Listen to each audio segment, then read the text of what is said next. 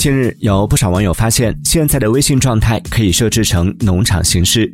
通过微信状态和表情包等组合，用户可以在朋友圈实现养动物自由。在微信农场话题评论区里，不少跟评的用户开启了一场有关 QQ 农场的集体回忆，而微信也被贴上了逐渐 QQ 化的标签。据悉，在去年一年的时间里，仅 iOS 版微信就进行了十六次升级，而其中不少细节都是从社。交角度出发的改版。